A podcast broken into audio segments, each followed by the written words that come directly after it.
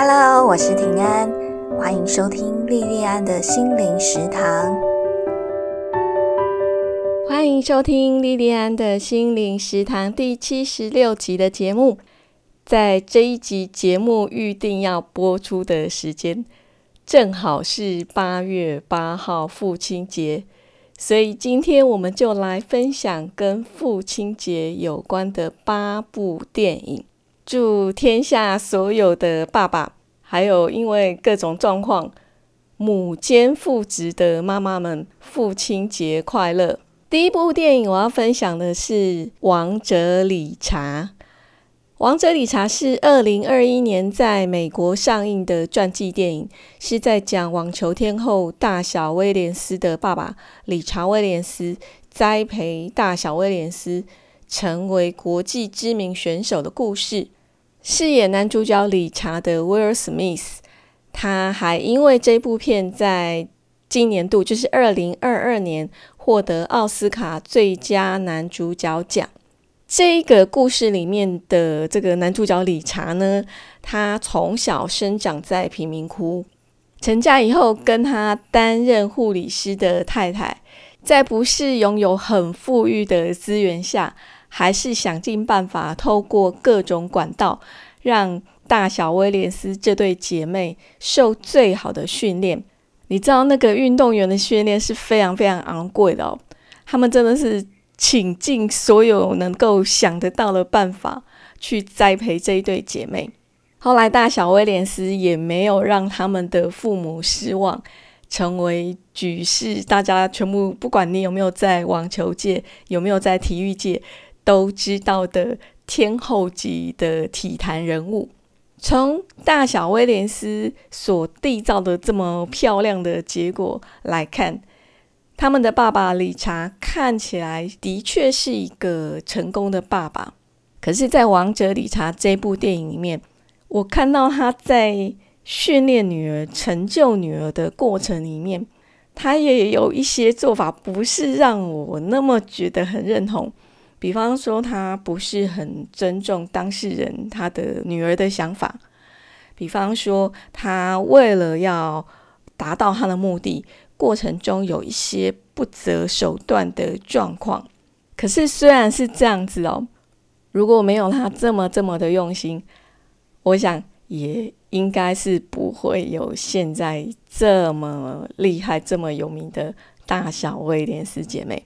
好，这是第一部电影《王者理查》。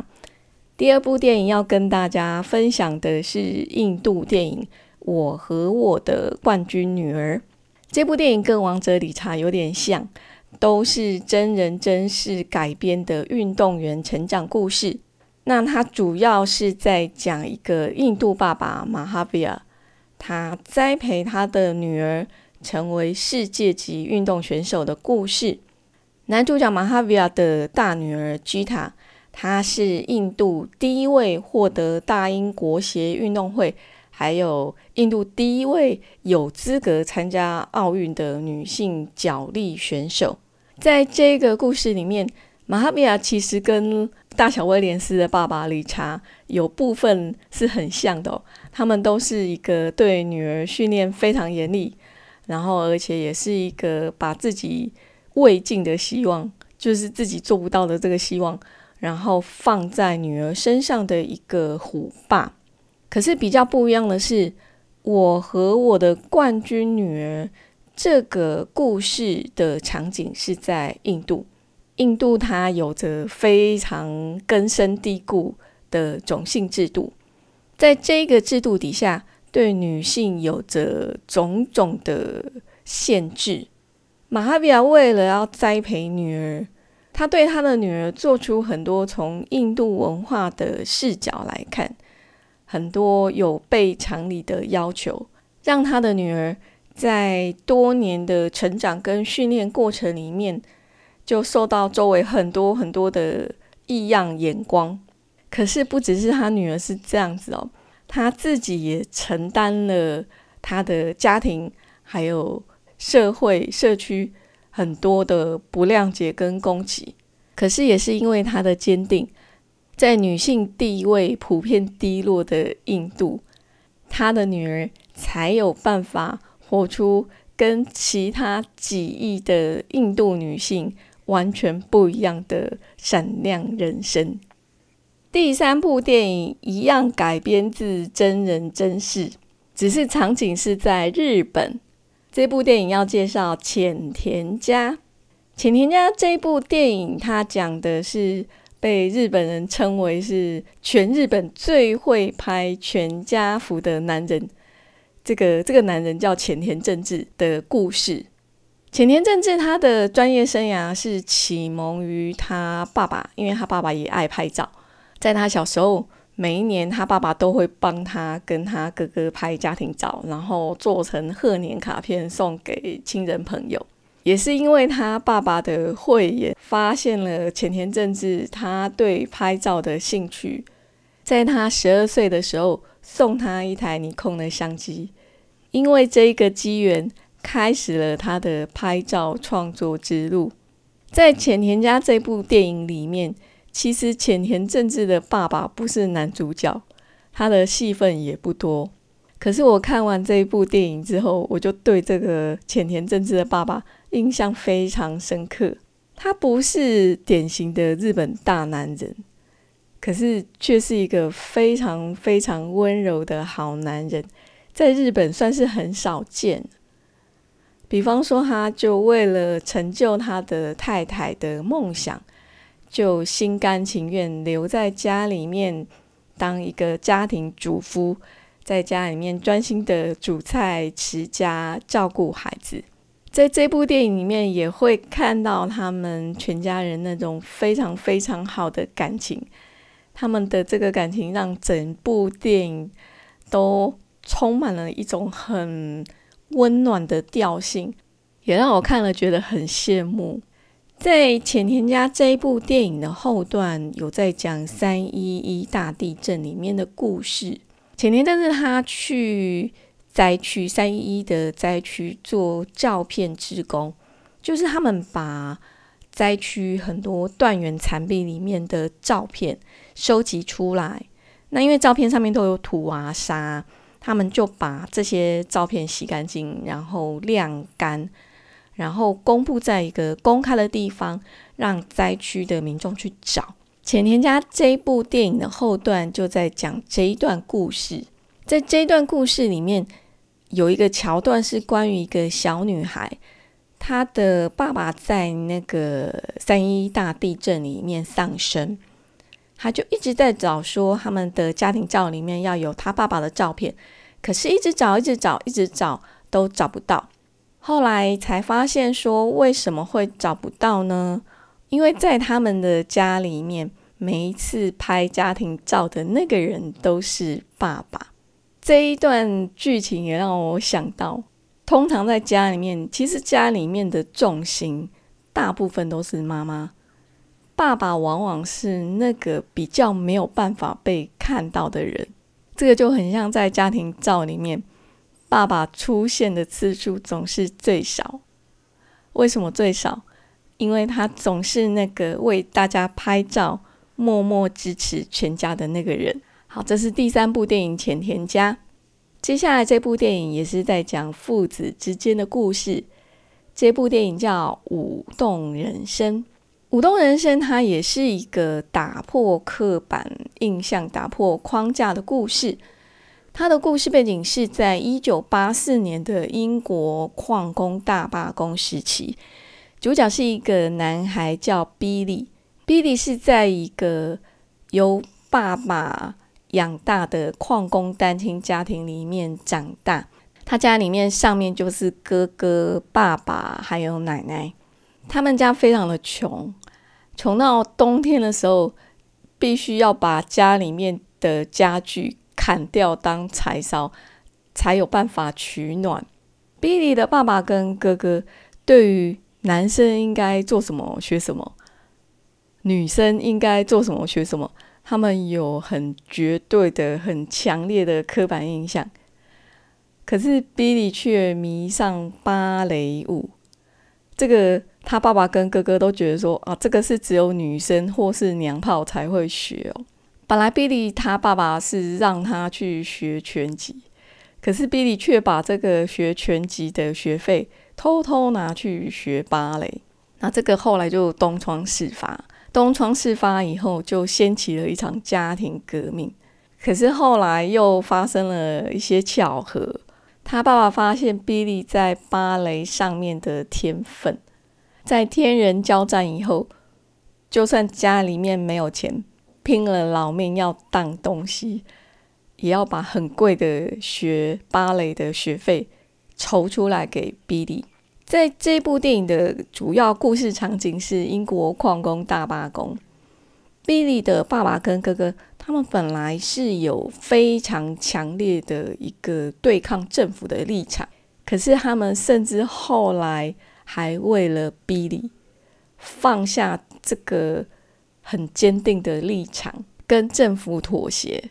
在电影的这一个桥段，我们就看到 Billy 的爸爸跟哥哥。两个铁铮铮的汉子哦，为了 Billy 放下他们原本坚持的立场，抱在一起痛哭哦。看到这一段真的很难不让人跟着掉眼泪哦。这一部电影是我一个男性好朋友推荐给我看的作品，他说他看到泪流满面，所以我有进去看，然后我也是看到后面也是看到跟着掉眼泪。我就在想说，他为什么会看得这么感动？当然，本身这个故事，他的确有一些情节是真的是很感人的。那再来，我也在猜想说，诶，他是不是对于电影里面的父子关系有他自己的投射？男生跟爸爸还有妈妈之间的关系是很不一样的哦。我听说很多的男生在他们的生命里面都有一段跟爸爸之间一段很紧张的时期，像我弟弟就在他的青春期那几年，跟我爸爸的关系就是很紧绷的。可是后来他慢慢长大、成熟、懂事，还有我爸爸他的自我调整，他们后来之间的关系就变得非常非常的好了。不晓得说，如果你是身为人子的话，看这部电影会不会有特别的感觉呢？第五部跟第六部电影，我要分享的都是日本知名导演四之愈合的作品。四之愈合导演他执导的很多作品都跟家庭有关。我这边要介绍的是《比海还深》跟我的意外爸爸。《比海还深》这部电影里面的爸爸，并不是我们东方传统的刻板印象里面让人家看到就会想要肃然起敬的一个形象，而是一个有点窝囊，让家里面的人跟外人都看不起的一个一个形象哦。可是虽然是这样子，他又是一个脆弱又温柔。到让人家不忍心去讲他什么。在《比海还深》这一部电影里面的爸爸叫梁多，是由阿布宽所饰演。他是一个很落魄的写作者。在这个电影里面，我们就看到他为了钱，常常要去做一些小小的赌博，或是做一些违法边缘的招摇撞骗。在良多的成长过程里面，他爸爸也是一个有点小窝囊的一个人，所以良多他整个成长的过程里面，他一直希望自己长大以后不要变成一个像他爸爸那样的人，可是他却不知不觉变成他爸爸的复制贴上。我想，如果可以的话，每一个人都会想要在自己人生所扮演的每一个角色上努力做到一百分。可是现实是残忍的，我们往往不是顾此失彼，就是为了面面俱到，结果反而面面都没有做到。更严重的，还可能为了追求完美失去健康。可是小朋友都是单纯天真的，不管爸爸他在社会上各种角色，人家给几分，外面怎么去评价他们的爸爸。这些对小朋友来讲，他们是不懂的哦。可是他们却能够很精准的去辨识一个人的真心，很精准的去辨识一个人的爱。在《比海还深》这部电影里面的良多，虽然大家都不是很看得起他，可是在他儿子的眼里面，他都还是那个让他崇拜、让他爱慕的偶像。接下来，另外一部是之愈和导演的电影是《我的意外爸爸》。《我的意外爸爸》的男主角名字一样，也叫良多。可是这一部电影里面的良多，就跟阿布宽在《比海还深》里面饰演的良多很不一样。在我的意外爸爸里面的这个良多，是由福山雅治所饰演。他是一个在大都会里面有着很浓厚精英气息的中产阶级。在我的意外爸爸里面的这个良多。他在他的孩子即将要上小学的时候，发现孩子出生的时候报错。他养了六年多的这个孩子，亲生的父母亲应该是在乡村里面担任水电工的一个家庭。这部电影它的重点抱错小孩当然是其中一个，可是除了这个以外，导演释志愈和他琢磨更多的。是在对父亲这个角色的思考。在这部电影里面，良多他是一个很严厉的爸爸，对他自己的要求很高，对他的孩子的要求也很高。在良多的心里面，人生是有所谓的 SOP 哦，就是要按照世俗的胜利组价值的一个轨道往前走。可是跟他互换到孩子的这个家庭叫斋木哦，斋木这个爸爸却是一个跟小孩玩在一起，然后最关心的是孩子开不开心、快不快乐的一个很温暖的爸爸。良多他这个家庭跟斋木这个家庭，因为抱错孩子的关系，有了很多的交流。两个孩子后来因为要回归到原本自己亲生的家庭。在尝试互换之后，因为这个跟原本自己家庭完全不一样的家庭风格，两个孩子也起了完全不一样的变化。那在这个整个过程里面，就引发福山雅治演的这个良多对父亲这个角色的很多思考。其实良多的这个思考投射的是导演四之愈合他对他自己的爸爸。还有对他自己的女儿，这个上下两段亲子关系的反省，在这部电影里面，我们也会跟着良多，跟着导演一起思考，到底好爸爸的定义是什么？怎么样做才算是一个好爸爸？这个是第六部电影《我的意外爸爸》的部分。第七部电影叫《那人那山那狗》。这是一部中国的电影。这部电影是我在艺术大学念书的时候，老师给我们看的作品。故事结构很简单，就是在讲一个湖南山里面送信的老邮差，他要退休了。他退休以后要把他的工作交棒给他的儿子，然后就在讲他们交棒的这一段过程。他们要送信的地方是在湖南的深山里面。里面交通不方便，所以最主要的交通工具就是他们自己的两只脚。然后一次送信就是三天两夜的徒步过程。在这一部电影的开始，我们就会发现说，这一对父子虽然血缘上很亲，可是实际上非常不熟。可是就在这个三天两夜的路上，这两个人。必须很密切的相处，我们就看到这一对父子怎么样慢慢的从很不熟变得有一些互相了解。这部电影它的故事结构虽然很简单，可是对我们华人来讲，我觉得是一部很容易会让我们想起自己爸爸的一部电影。我第二次看这部电影是跟一个女性的朋友一起看。他从高雄北上台北来念大学之后，就留在台北工作、结婚、成家。电影看到后面，我这个朋友就一直在流眼泪。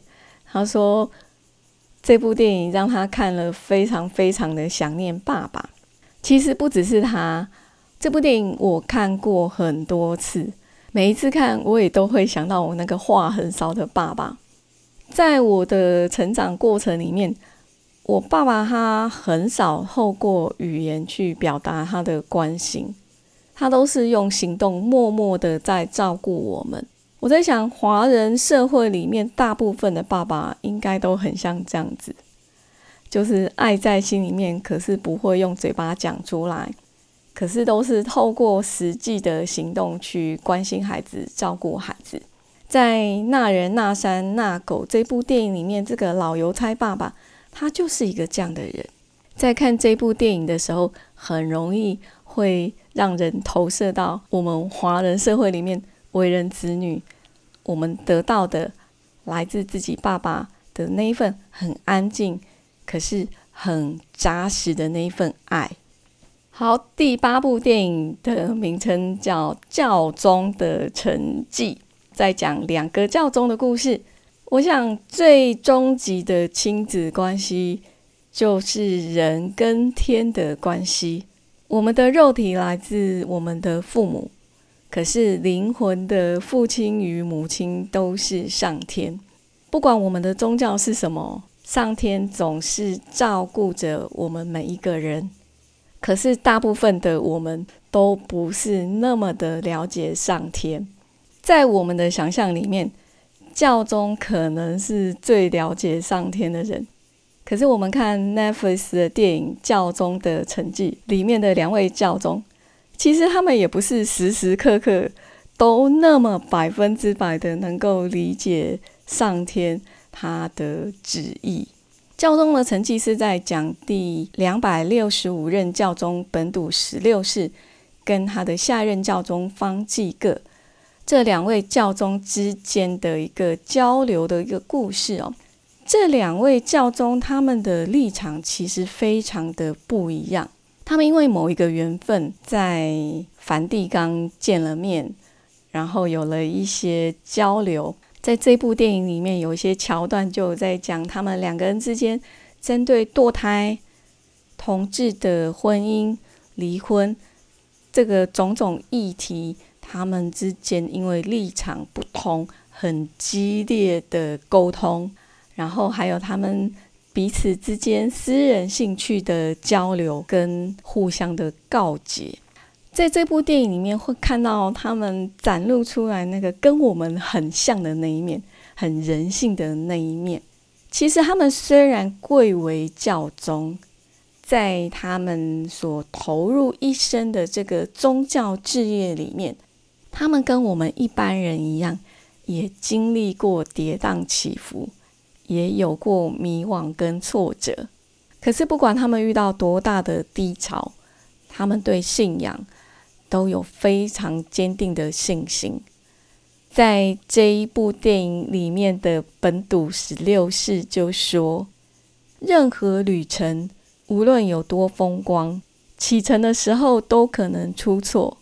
所以，当你感到迷惘的时候，千万不要担心。”天主不会放弃你，而即使在我们眼中，教宗是一个非常非常崇高、一个非常非常接近神的一个角色，他们还是会有犯错的时候。在这部电影的结尾，就有两个教宗之间彼此对对方告解的剧情，这部分非常非常动人哦。然后在这段剧情里面，我其实印象最深刻的就是本土十六世就对告解的方济各说：“我们都在神里面，可是我们都不是神，你也只是个人。”我想，如果连贵为教宗都也只是个人，那么已经很努力、很努力，想要扮演好父母角色的你，想要扮演好各个角色的你。就不要太苛求自己，在你觉得自己不够好的时候，要记得多给自己一些宽容。好，今天关于爸爸的八部电影，我就分享到这边。我们今天的节目就到这里结束。非常非常感谢你的收听跟支持，我们下次再见喽。